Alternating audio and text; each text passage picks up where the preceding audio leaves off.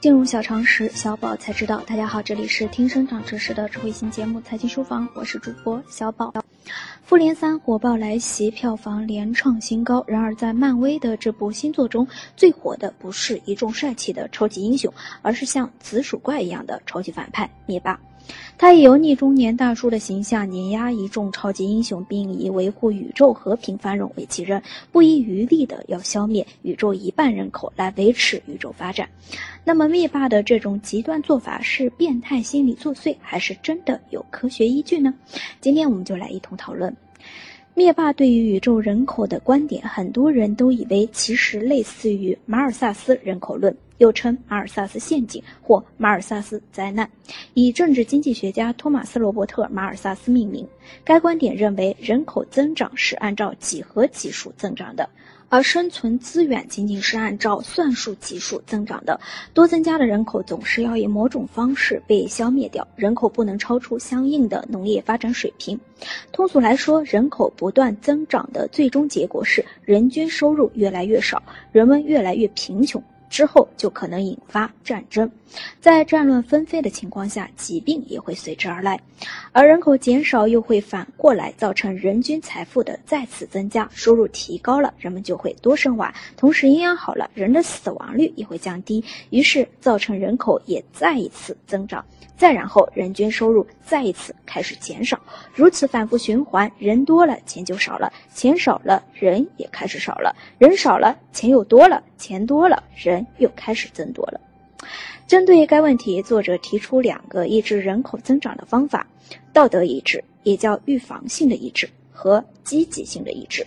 所谓道德意志，是指人们对养家糊口有忧虑，通过各种主观努力，在道德上限制生殖的本能，比如可以让人们禁欲、独生、晚婚、晚育、节育。从而使人口减少。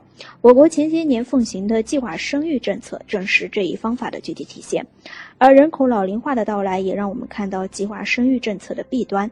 因此，该方法的有效性目前尚未得到实例证实。所谓积极性的抑制，是用提高人口死亡率的办法来使人口和生活资料之间的保持平衡。积极性的抑制通常出现在下列情况下。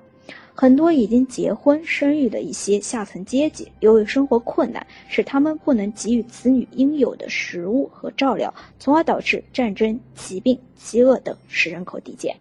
马尔萨斯的人口论一经发表就轰动了学术界，它可以称得上是人口学的鼻祖著作，却饱受各种争议，尤其是道德争议。许多国家都曾试图摸索跳出马尔萨斯陷阱的办法，这些为了跳出陷阱而相继行动的政府组织或个人就被视为奉行马尔萨斯主义。马尔萨斯的理论在19世纪30年代强烈影响了英国辉格党，后世的李嘉图、凯恩斯都是马尔萨斯的崇拜者，他们提倡的许多经济政策或多或少都受到了马尔萨斯的影响，都有着干预的特色。需要指出的是，任何科科学都可能是双刃剑。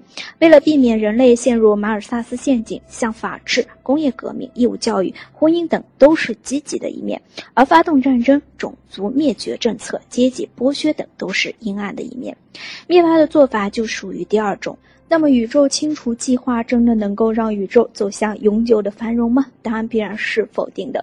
人口的减少，宇宙的繁荣都将是短暂的。随着人均资源的增多，经济的繁荣，人口必将再次膨胀，从而掉入马尔萨斯陷阱。可怜我们的宇宙科学家千辛万苦搜来宇宙原石，到头来还是跳不过这个人口循环。杀戮不能换来世界繁荣。小宝给灭霸提个建议，下次换计划生育试试。近期，大家可在微信中搜索“全拼金融理财峰会”，加入财经书房后援会，微信实时掌握节目动态。以上就是今天的内容，我们明天再见。